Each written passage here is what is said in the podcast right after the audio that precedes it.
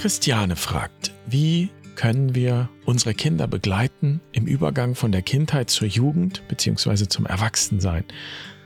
Worum geht es bei diesem Übergang? Welche Formen können diese Begleitungen haben? Danke, Christiane, für diese Fragen. Und wir können schon mal eine wichtige Erkenntnis festhalten, die an diesen Fragen deutlich wird. Erwachsen werden geht beim Menschen nicht einfach von alleine.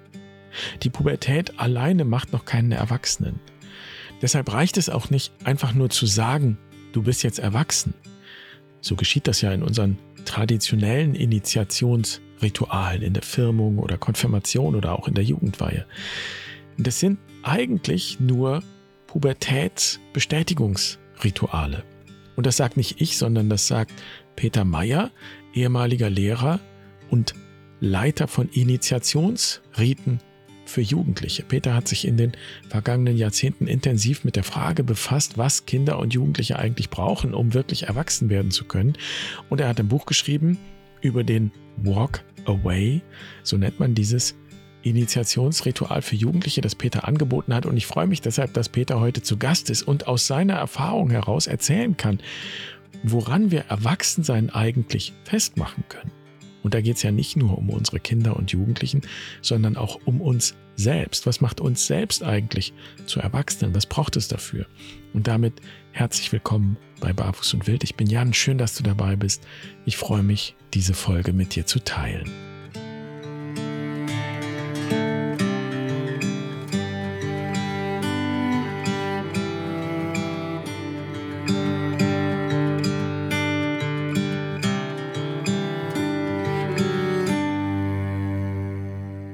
Denke gerade an eine Firmung in Bingen hier. Da saß ich ziemlich in der ersten Reihe, weil ich Firmpate war. Und da saßen die Jugendlichen alle fein gemacht in Anzügen und der Bischof hatte keine Zeit. Also war ein freundlicher älterer Prälat gekommen.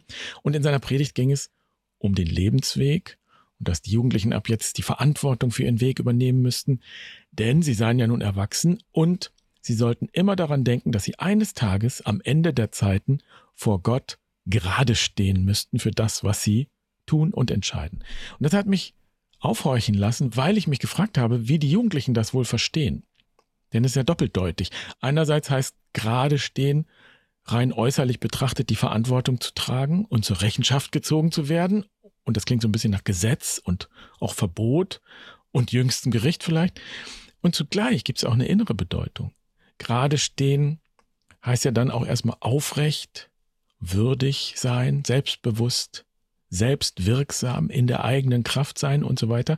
Und ich hatte so den Eindruck, dass wir in unseren traditionellen Ritualen den äußeren Rahmen setzen und sagen so, du bist jetzt erwachsen, halte dich an die Regeln, übernimm die Verantwortung für dein Handeln, aber den inneren Aspekt, also die Frage, was ich eigentlich dafür brauche, um wirklich gerade stehen zu können, da sind wir als Einzelne in unserer Kultur letztlich auf uns alleine gestellt oder müssen zusehen, wo wir uns das holen. Und ich bin sehr gespannt, was Peter dazu sagt. Hallo Peter, schön, dass du da bist. Ja, hallo. Wie siehst du das? Ja, das heißt für mich, geh einen Weg. Geh deinen Weg zu dir selbst. Geh deinen Weg allein hinaus in die Natur, schmore im eigenen Saft und finde heraus, wer du bist und was du tun sollst. Und dann komme zurück zur Gemeinschaft, denn du musst rausgehen alleine in die Natur. Und dann kannst du gerade stehen, weil du gefunden hast, wer ich bin, wer ich selber bin. Und wenn ich selber weiß, wer ich wirklich bin in meinem Wesen, und das kann ich bei so einem Ritual wie dem Walkaway erleben und erfahren, dann ist meistens mitgeliefert, dass ich spüre, ja, so kann ich der Gemeinschaft dienen, so kann ich in der Gesellschaft für mich einstehen und gerade stehen. Du hast ja jetzt das Buch geschrieben über Initiationsriten für Jugendliche. Walk Away heißt das, Jugendliche auf dem Weg zu sich selbst. Und wir kommen noch drauf, was das ist und wie das genau aussieht, dieser Walkaway. Aber ganz am Anfang in deinem Buch hast du Zeitungsmeldungen gesammelt, wo es um Jugendliche geht. Ich ja. lese mal ein paar vor. Raser schrecken auch nicht vor Tempo-30-Zonen zurück. Statt bei einer Kontrolle anzuhalten, beschleunigt der Fahrer innerorts auf über 100 Kilometer am Steuer ein 14-Jähriger. Oder tödlicher Unfall in Berlin. Mutmaßlicher Fahrer festgenommen. Eine nächtliche Autofahrt junger Männer endet jäh. Bei dem Horrorcrash sterben zwei junge Männer. Oder S-Bahn erfasst 19-jährigen Schüler. Offenbar war der Jugendliche in der Nacht zum Sonntag auf dem Heimweg von einem Jugendtreff entlang der Bahngleise gelaufen. Erste Ermittlungen ergaben, dass das Opfer alkoholisiert war. Oder 17-Jähriger durch Stromschlag getötet. Zwei Freunde wandern erst auf den S-Bahn-Gleisen umher, dann klettert einer der beiden auf einen Oberleitungsmasten. Dort löst er einen Lichtbogen aus und stirbt. Und du sagst, das sind Symptome einer Gesellschaft, die ihre Jugendlichen nicht mehr ins Erwachsenensein initiiert.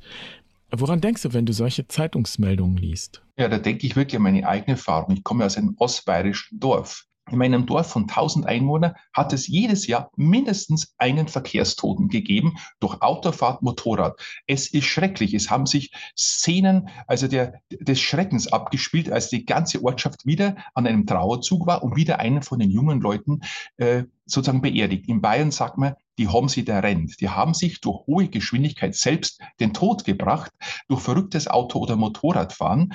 Und ich habe es nicht verstanden. Und als ich mich mit Initiationsritualen angefangen habe zu beschäftigen, habe ich plötzlich schlagartig kapiert, was meine Kumpels damals gesucht haben.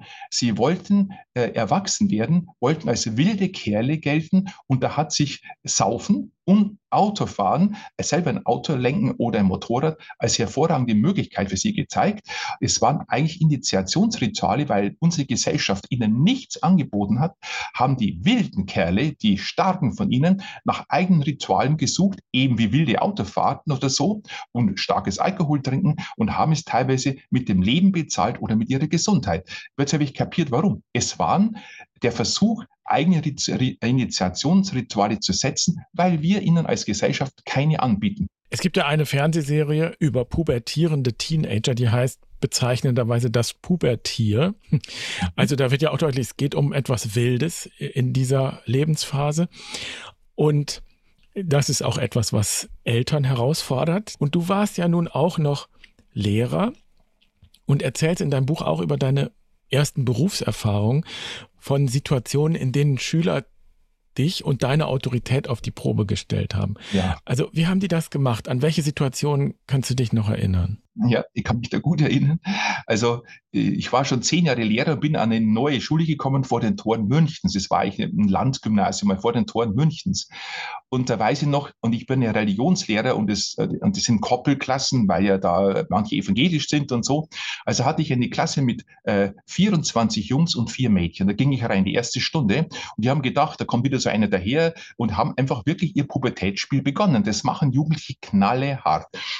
Und die Jungs waren nicht böse. Die wollten nur wissen, wie reagiere ich. Und dann hat einer einfach, der besonders auffällig war, angefangen, seine Schuhe auf den Tisch zu legen im Unterricht und hat angefangen, genüsslich permanent seine Turnschuhe an, an, also an, auszuziehen und zuzubinden. Und ich bin äh, wirklich hin und habe gesagt, so es runter tun. Der hat mir nur ausgelacht. Dann habe ich mich umgedreht und wollte eigentlich weinen. Habe mir gedacht, die, die kennen meine Autorität nicht an. Und dann habe ich aber dann das geschafft, den wirklich so äh, zusammenzuschimpfen, ihm auch einen Verweis zu geben. Und es hat dann gewirkt. Aber ich habe die Herzen der Schüler nicht erreicht. Und erst bei einem Besinnungstag, aber diese ganzen Jungs da waren, kam raus, was sie eigentlich bei mir vermisst haben. Die wollten keinen autoritären Lehrer. Ich war eigentlich nicht autoritär. Das war für mich ein Schutz, weil ich schlechte Erfahrungen schon vorher gemacht hatte. Und ich sage, das passiert mir nicht mehr. Und dann, äh, die wollten einen Mensch, an dem sie sich reiben können, also einen Mann. Die haben ihre Männlichkeit gesucht, die waren 16 und haben sich an mir gerieben, wie verrückt, diese ganze Horde von Jungs. Und äh, und dann habe ich gesagt, ich habe Ängste vor Ihnen, vor euch gehabt. Das hat dann wirklich das Eis gebrochen. Das war entscheidend. Das habe ich aber erst später gemerkt. Mhm. Das finde ich sehr spannend, weil du, du schreibst und sagst ja jetzt auch, dass die Schüler Klarheit, Sicherheit und Stärke gebraucht hätten. Aber die haben offensichtlich nicht in dem autoritären Verhalten gelegen. Also, dass ich auf die Regeln poche, dass ich Tadel verteile oder wie auch immer. So, und du schreibst, stattdessen hast du Unsicherheit, Bedürftigkeit und Angst ausgestrahlt. Ich mhm. finde jetzt spannend, dass du sagst, und dann in dem Gespräch habe ich meine Angst zugegeben und das hat dir eigentlich Autorität, echte Autorität verschafft. Also als wenn etwas dazugekommen wäre. Äh, und spannend auch, dass du sagst, weil ich selbst nicht initiiert war. Was ja. würdest du sagen auf den Punkt, hat dir gefehlt? Mir hat äh, mir hat bei meinem Weg in mein eigenes Mannsein absolut die Anerkennung durch meinen Vater gefehlt. Ich habe versucht, durch das große Leistung, ich kam aus einem Bauernhof, habe jeden Tag während meiner Gymnasialzeit auf dem Bauernhof gearbeitet, die 70 Mastbullen für meinen Vater, das war sein Projekt, versorgt. Also ein riesen Aufwand habe ich gemacht und äh, ich habe, bin eh, wenn etwas mal schief gelaufen ist, ist ganz selten, bin ich zusammengeschissen worden von ihm, also äh, geschimpft worden ganz stark. Aber dass er sagt, hast du toll gemacht oder auch meine guten Zeugnisse haben den eigentlich hat es gesehen und sagt, ja, kann man lassen, ist überhaupt keine Anerkennung gekommen. Bis ich gemerkt habe, mit 20, da war ich dann bei der Bundeswehr, bei den Sanitätern, und da bin ich endlich mal rausgekommen aus dem Reich meines Vaters, aus dem engen Reich dieses Bauernhofes. Er war vor den Toren der Ortschaft, ein Aussiedlerhof. Wir waren einfach da wie Gefangene. Ich habe erst dann später gemerkt. Und dann habe ich gemerkt, ich habe aufs falsche Pferd gesetzt. Ich wollte immer die Anerkennung meines Vaters er, erzwingen, erreichen durch Perfektion, durch große Leistung und habe es überhaupt nicht bekommen. Und dann bin ich gegangen. Und der Schlüsselerlebnis war, als ich von der Bundeswehr fertig war, hat mein Vater gesagt, komm, steig bei mir ein, wir machen den Bauernhof ganz groß und noch mehr Stück Vieh. Dann habe ich einen entscheidenden Satz gesagt, da frage ich mich, woher der kam. Der war aber für mich lebensentscheidend. Lieber Papa, ich möchte mich mit Menschen beschäftigen und nicht mit Feld und Vieh. Das war so ein starker Satz, weil ich eigentlich schon gern Bauer gewesen wäre, aber ich habe gemerkt, das mit Menschen beschäftigen, ich wollte wirklich mit Jugendlichen arbeiten und mit mir selbst. Das habe ich gemerkt, erst später, der Satz war so tief, da habe ich erst 20 Jahre später verstanden, diesen Satz. Aber er hat mir das ermöglicht, vom Bauernhof wegzugehen, das Studium zu schaffen, ohne jede Mithilfe des Vaters, weil ich ganz allein habe das hinbekommen, unter schwierigen Umständen auch noch eine Stelle äh, in Bayern zu bekommen am Gymnasium. Das ist mir gelungen.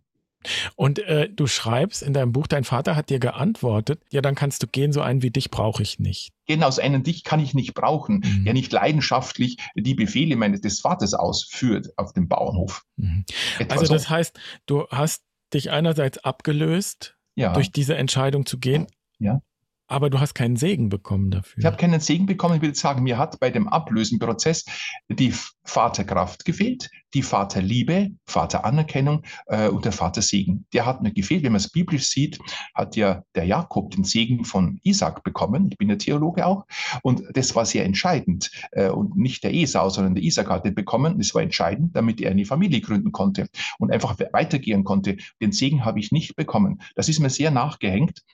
Und dieser Segen, diese Anerkennung des Vaters für meinen anderen Weg, den ich ja gut gemacht habe, wo ich auch erfolgreich war und bin, der kam nie. Und das hat mich, glaube ich, blockiert, in der Initiation mich wirklich mit voller Kraft in mein eigenes Leben gehen zu können. Das hat mich sehr blockiert. Hm. Du bist dann, wenn ich es richtig äh, gelesen habe, 1999 auf die Visionssuche gestoßen. Ja. Die Quest, da, damals kam das ja auch so nach Deutschland aus Amerika. Ja, Amerika das ist ja im Grunde die Quest auch der Art, wie wir das ja auch bei Barfuß und Wild anbieten. Und wer hier schon länger mit uns unterwegs ist, der weiß, was das ist. Also ein Übergangsritual, mhm. so im Großen und Ganzen zehn bis zwölf Tage mit einer Solo-Auszeit. Also vier Tage, vier Nächte alleine fastend in der Natur. Und das hast du gleich dreimal gemacht. Ja. Und dann erst hast du angefangen, das auch für Jugendliche anzubieten. Das ja. heißt, du hast erstmal für deine eigene Initiation oder deinen eigenen Weg gesorgt bevor du für andere gesorgt hast und andere initiiert hast. Was hat sich da für dich verändert oder gewandelt in dieser Zeit der Visionssuche, wenn ich das mal so sage? Ja, also die Zeit der Visionssuche, wo ich selber beschäftige, hat von 1999 bis 2007 gedauert. Ich habe 2000, 2003 und 2007 das dreimal gemacht. Ich würde mal so sagen, ich habe zu meiner Nachreifung, äh, etwa mit dieser Vatergeschichte, drei Hammerschläge gebraucht, weil so eine Visionssuche ist so ein heftiges Ritual, wo man mit seinem ganzen Inneren konfrontiert wird. Das heißt ja 100 Stunden Stunden allein in der Wildnis Auszeit. Bei der dritten Visionswoche hat es drei Tage und drei Nächte durchgeregnet, kein Zelt mit Plane. Es war heftig, also auch von den äußeren Bedingungen auf 1800 Meter Höhe. Mein Hauptthema war, und es ist schon ein Thema, dass äh, mein Hauptproblem war, ich konnte das Wasser nicht mehr trinken, weil das Wasser muss man ja trinken, sonst äh, äh, haben wir einen Kreislaufzusammenbruch. Ich musste das Wasser von drei Grad auf zehn Grad an meiner eigenen Brust wärmen, um es dann in kleinen Schlucken zu trinken. Ich war eigentlich wie eine für mich sorgende Mama, wie eine Mutter war ich für mich. Und das, wenn ich das erzähle, berührt es mich jetzt immer noch, könnte ich eigentlich fast weinen. Ich hatte dann auch diesen Stirb- und Werde-Prozess. Also in der letzten Nacht, wo man wachen sollte, da habe ich plötzlich geschlafen und habe plötzlich gesehen, wie ich in einem Sarg eingenagelt war und in ein Krematorium geschoben war, also im ich verbrenne. Ich bin voll Schreck wach geworden, bin wieder eingeschlafen und habe das nächste Bild bekommen. Ich komme aus der Landwirtschaft. Ich bin wirklich ein Kalb gewesen, das soeben aus der Mutterkuh herauskam, also wo ich geboren worden bin und stand dann da und die Sonne ging auf in den Kärntner Bergen und ich war einfach zutiefst glücklich. Und es war so ein starker Prozess, mich selbst zu finden. Ich habe erst in der dritten äh, Vision, so ja, auf deine Frage, Hin anscheinend den Zugang zu mir selbst wirklich geschafft. Und danach ist, wie ich den Berg runterging, ist so vieles passiert. Ich wusste plötzlich, ich muss es meinen Jugendlichen anbieten. Ich habe meine Frau kennengelernt und ich habe dann plötzlich angefangen, was ich mir nicht vorstellen konnte, die Bücher zu schreiben. Es musste einfach über das alles, musste ich schreiben. Es hat mich so bewegt, es hat mein ganzes Leben gedreht. Es waren anscheinend drei Visionssuchen für mich nötig. Also da kann ich jetzt mit einer gewissen Freude äh, zurückdenken. Ich glaube, es ist ein Zeugnis für das, was eigentlich alle betrifft. Also es ja. ist ja auch die Lebensmitte gar nicht mal in Jahren gedacht, sondern im Sinne eine, einer Seeleninitiation. Also wirklich auch zu sich zu finden, so wie du sagst, auch, auch zu dem zu finden, was wir dann die eigene Gabe nennen, was halt nicht einfach nur was Äußeres ist, irgendeine Art äh, Ding, das ich in die Welt bringe, sondern wirklich ja sowas wie Berufung. Ne? Und und du hast gesagt, du hast auch die Idee äh, mit runtergenommen, jetzt Visionssuche für Jugendliche anzubieten und du hast dich ausbilden lassen zum ja. Visionssucheleiter, zum Initiationsmentor. Du hast es dann im schulischen Rahmen angeboten, dann hast du es außerhalb von Schule angeboten. Walk Away heißt das, was du mit Jugendlichen gemacht hast. Und da gibt es ja auch eine Vorbereitungszeit mit Naturübungen, dann eine Auszeit, die nicht so lang dauert, die 24 Stunden dauert, alleine ohne Dach über dem Kopf, fastend und anschließend eine Nachbereitung. Und wenn du jetzt darauf blickst, welche Rolle spielt diese Auszeit für Jugendliche eigentlich? Also auch diese 24 Stunden in der Natur. Ist das nicht auch einfach erstmal so eine Art Mutprobe? Also, wir müssen ja ohne Essen, ohne Zelt, ohne Smartphone, das ist ein Hauptthema, allein in die Natur hinausgehen, unsichtbar für andere. Das ist, äh, das, das deckt so viele Ziele ab. Es ist eine unwahrscheinliche Herausforderung. Es ist eine Mutprobe. Viele haben gesagt, endlich hatten sie mal Zeit, über sich nachzudenken. Und die haben über sich nachgedacht. Dann ist es ein, vom Ökologischen her heute eine so starkes Impuls für ökologische Erziehung. Die haben wunderbare Naturerlebnisse, Tierbegegnungen gehabt, die sie sonst nie hätten. Die haben plötzlich die Schönheit der Natur, haben viele gesehen. Die kamen ganz erfüllt zurück. Dann müssen sie wirklich ihre Ängste, äh, äh, selbst ein Junge mit 16 allein im Wald, es knackt. Es hat Wildschweine gegeben, es hat natürlich Rehe gegeben, es knackt furchtbar die Mädchen. Es waren ja Mädchen dabei, das waren die mutigsten. Äh, wer fürchtet sich vom schwarzen Mann? Das, ist, äh, das löst Urängste aus. Die haben es überstanden. Die kamen zurück in der Früh, die Eltern waren am Waldern, die kamen teilweise zurück, völlig verändert im Gesicht, teilweise mutig. Die kamen völlig verändert raus. Die haben gewusst, jetzt sind sie irgendwo durchgegangen haben ihren eigenen Schweinehund besiegt. Also ich habe äh, in dem Buch habe ich ja auch dann zehn Beispiele geschrieben, also habe ich halt zehn genommen von den vielen Erlebnissen. Die haben so starke Erfahrungen gemacht zu sich selbst. Und viele wussten dann auch, was sie danach machen wollten. Die haben es auch konsequent durchgezogen. Du erzählst einige Geschichten, die auch zeigen, dass es eben ja auch mehr ist als eine Mutprobe. Mutprobe ja. wäre vielleicht auch so ein bisschen der äußere Blick aus unserer ja. Gesellschaft, wo man denkt, ja, das musst du schaffen, das schaffe ich. Ähm, du hast zum Beispiel äh, eine Geschichte, die Geschichte von dem Jungen, der gemobbt wurde, hast ja, du genannt. Die denke ich gerade auch. Ja, wo, wo auch noch deutlich wird, wie ich finde, dass auch die Natur ist nicht bloß so eine Mutprobenkulisse, sondern es ist wirklich eine Beziehungsgeschichte, die da äh, stattfindet. Kannst du das erzählen? Was hat er erlebt? Ja, also erstmal zu deiner Frage. Ich habe die Erfahrung gemacht, um meine eigenen Visionssuchen und auch durch diese äh, kleinen Visionssuchen, also die, äh, die Walkaways meiner Schüler und der Jugendlichen aus ganz Deutschland, äh, dass die Wesen der Natur, also die Tiere, die Pflanzen, die Bäume, selbst die Landschaftsformationen, die Steine haben ein Bewusstsein und scheinbar wissen die, um welches psychischen Prozess es gerade geht bei jedem Jugendlichen. Und die spiegeln durch ihr Auftauchen, durch die Begegnung mit ihnen, spiegeln die ihnen wirklich äh, etwas zu dem Thema, worum es denen innerlich gerade geht. Gehen wir zu dem Jungen. Der Junge wurde, der war tollpatschig, der war total ein, ein lieber Junge, der war sehr hilfsbereit, aber er war ein bisschen linkisch. Also wurde der in der Grundschule gemobbt. Leider gingen 70 Prozent von der Grundschulklasse ins Gymnasium. Jetzt saßen die wieder drin und haben das Mobben einfach fortgeführt. Und erst nach der 10. Klasse, wenn sie in der Oberstufe kommen, werden der Klassenverbände aufgelöst. So, jetzt war der am Ende von der 10. Klasse. Der war immer, der ist immer gemobbt worden in der Pause und so weiter, hat man es für Deppen erklärt. Und jetzt ist dem Folgendes passiert. Also wenn die Tiere und diese Natur das gewusst hätte, er hat sich sein Lager aufgebaut, also Plane und schön, schönen mit Steinen und Ästen, so einen Ring, wo er nachts bleiben würde. Er saß jetzt vor seinem Clan, kann man sagen, und hat in die Natur geschaut. Jetzt sieht er einen Hasen. Normales laufen die Hasen ja weg. Jetzt kommt der Hase im Zickzack immer langsamer auf ihn zu. Denkt er sich, na nu, na nu, was ist denn das mit dem Hasen? Äh, bin ich denn ein Kumpel von ihm oder so? Und dann ist er zwei Meter vor ihm stehen geblieben, sagt, schaut uns an. Was macht der Hase? Er kackt ihm vor die Türe und haut dann wieder ab. Denkt er dir, so ein frecher Hase. Es hat ja eigentlich was sehr Humorvolles. So, und er will es noch bedanken, sagt der Herr Meier hat gesagt, alles, was da passiert in dieser Solo-Zeit, äh, das könnte eine Bedeutung haben. Er hat nachgedacht, welche Bedeutung hat denn das?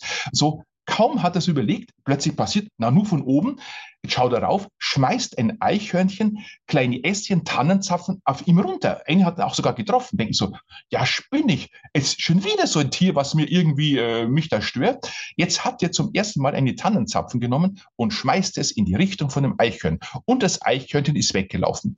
Als er das da erzählt hat am nächsten Tag, haben alle schallend gelacht.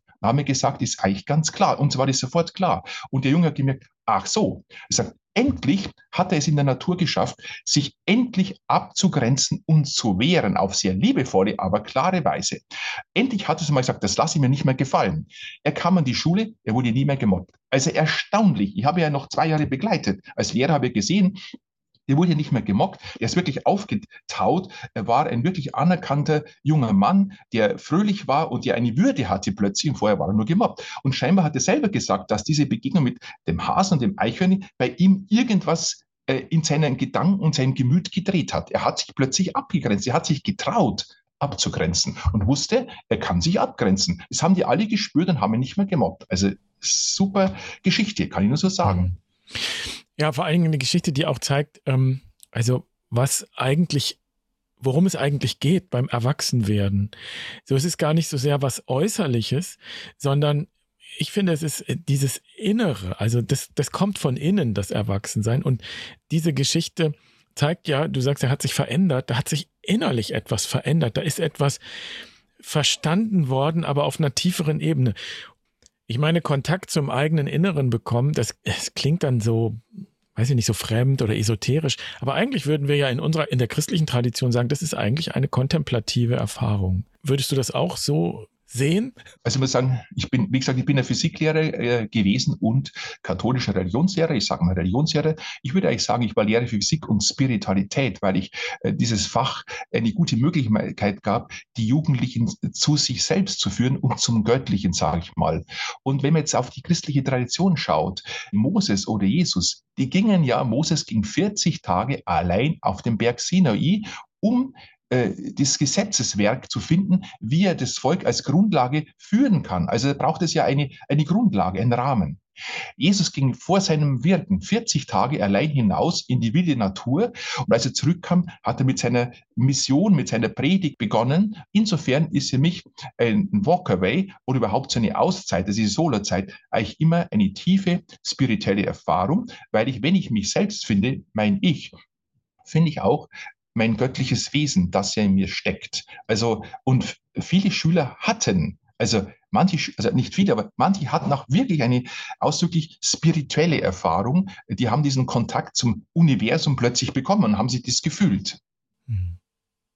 Ja, also die Frage ist ja heute, wie können wir unsere Kinder initiieren? Das war auch die Frage von Christiane. Und wenn ich das alles so höre, habe ich auch den Eindruck, ähm, dass die Frage auch lauten kann, wer kann unsere Kinder initiieren?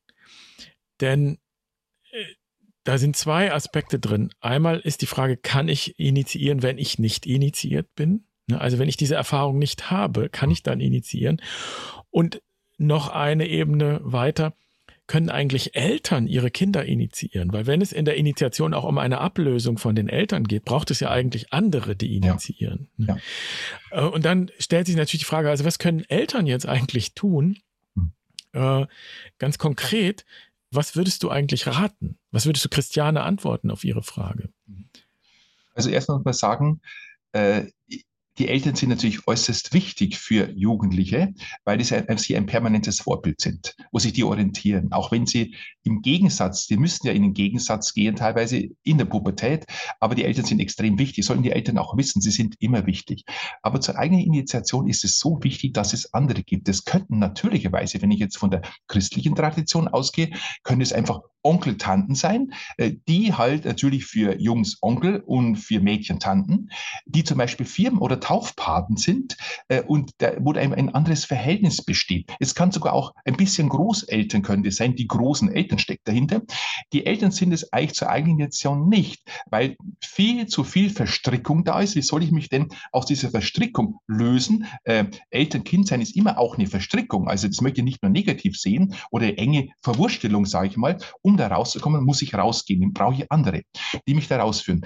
Und äh, die Jugendlichen, die den Walk Away gemacht haben und dann vor dieser Gemeinschaft etwa 40 Leuten, Eltern, Verwandte, die alle da waren und den Leitern und dann äh, ihre Geschichte erzählt haben, das werden die nie mehr vergessen. Die haben auch gesagt, ich habe jetzt welche nach acht Jahren angeschrieben, das war entscheidend für ihr ganzes Leben. Sie haben ihren Beruf auch teilweise äh, durch das ausgelöst gefunden. Also äh, das, das werden sie nicht mehr vergessen. Genauso wie man natürlich als 14-Jährige in die Firma hoffentlich nicht vergisst, aber das ist ja ein Pubertätsbestätigungsritual. Es ist aber kein Ritual zum Erwachsenwerden. Also würde ich sagen, ist es eigentlich nicht. Man soll das eine tun, das Neue und das andere nicht lassen. Beide Rituale sind sehr wichtig. Also auch die kirchlichen Rituale und auch die Jugendweihe haben große Bedeutung, aber die kommen ja mit 14 und nicht mit 16, 17, 18. Du machst das ja deutlich, was du sagst, dass Initiation im engeren Sinn eben kein Mainstream-Thema ist. Gibt es etwas, was dir Hoffnung macht, dass wir Initiation im engeren Sinn in unserer Gesellschaft, in unserer Kultur wieder ja, in den Blick nehmen, breiter in den Blick nehmen und entdecken und auch diese Wunden heilen, die da entstehen, wenn Initiation fehlt. Gibt es etwas, was dir Hoffnung macht?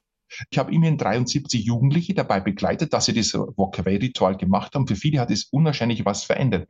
Das, was mir auch so ist, aber das ist eher etwas mit Augenzwinkern als ich dann 2020 von der Schule ging, wurde ich eigentlich verabschiedet. Ich war in einer ganzen Schule von 1000 Schülern bekannt als Mr. Walkaway, weil ich alle Jugendlichen ab der 8. Klasse eigentlich verrückt gemacht habe mit diesem Ritual. Ich habe ihnen davon erzählt, habe ihnen den Film gezeigt, Walkaway äh, und so weiter und habe viele eigentlich infiziert damit, wobei nur wenige sich das dann getraut haben. Aber viele wussten, dass es das Ritual gibt. Und ich habe im Unterricht auch Elemente der Initiation im Religionsunterricht eingebaut, immer wieder.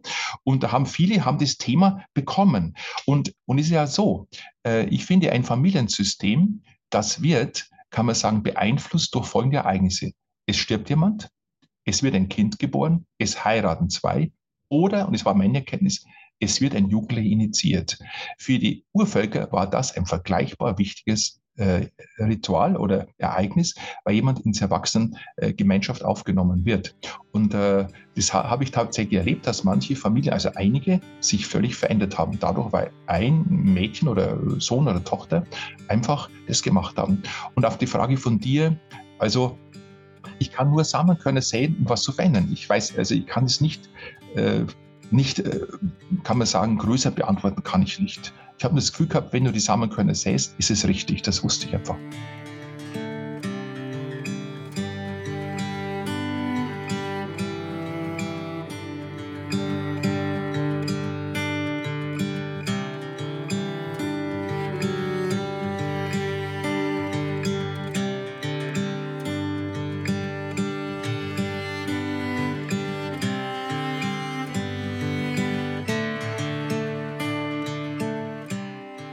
Danke, Peter, dass du dabei warst. Danke für deine Gedanken.